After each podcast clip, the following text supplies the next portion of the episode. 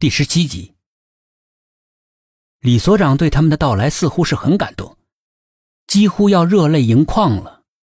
他和老伴儿都热情的款待他们。晚上临睡的时候，刑侦一组开了个短会。哎，有没有感觉到李所长家的气氛好奇怪啊？我总觉得愁云惨雾的。我也是这么觉得，见到我们就像是见到救星一样。难道他知道自己被鬼盯上了？这鬼不是只杀和他有仇的吗？难道李所长也做了什么亏心事儿？大家你一言我一语，猜来猜去的也猜不出个结果来。我去问问他。苏应真说着就要离开，这样不太好吧？薛品涵犹豫道。有什么好不好的？如果出了事，就往我身上推就行了呗。反正我是新来的，你想怎么欺负就怎么欺负呗。说到这里，苏应真的眼眶红了红，一转身去找李所长了。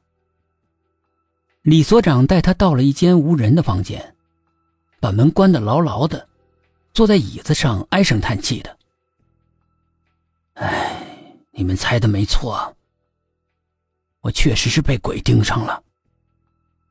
你听没听人说，只有快死了的人才能够看到鬼啊？我想，我可能是快死了。只要找到破解的办法就可以了呀。你你能？李所长的眼里面闪过一丝希望。正在找。所以呢，要你说出真相来。你看到的鬼是什么样的？你和他有什么关系？李所长认真的想了想。我看到的是于小兰，除了和他同村之外，就再也没什么关系了呀。这就奇怪了，鬼通常不是报复杀人吗？李所长好像哆嗦了一下，说不定我先前负责这个案子的时候得罪了鬼，也是有可能的。苏应真回到自己房的时候，刑侦一组的所有成员全站在他门口。问到什么了吗？沈志远和董一奇都迫不及待的问。苏应真瞟了一眼薛品涵。他正伸长脖子，竖起耳朵，一副认真聆听的样子。碰到他的目光之后，连忙把视线移开。苏应真打了个哈欠：“哎，我累了，我不想讲，要睡觉。”说完之后就往屋里面走，被沈志远和董一奇给拦住了。“哎，讲讲吧，你不然我们都睡不着。”我睡得着。别闹了，都回房睡。薛品涵命令道。众人才要离去，背后突然传来了苏应真的声音：“我现在又想说了。”大家止步。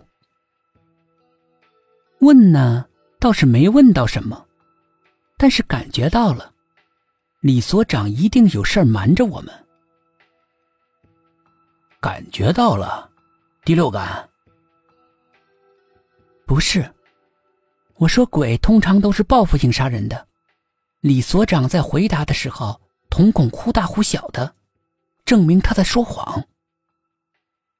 这你都能看得出来，会读心术啊你？切，你可以去看我警官大学的档案，心理学科满分。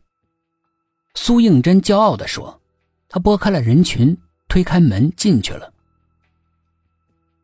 身边的老伴儿已经睡着了，李所长还在黑暗之中瞪大着眼睛。农村的房子都很大，他们家也不例外，所以能够安排薛品涵他们住下。现在他卧室的左边住着薛品涵和老杨，右边住着沈志远和董琦两个。”苏应真一个人住在对面的房间。儿子、女儿都去了国外，家里面就剩下他和老伴两个人。他还有四年就退休了。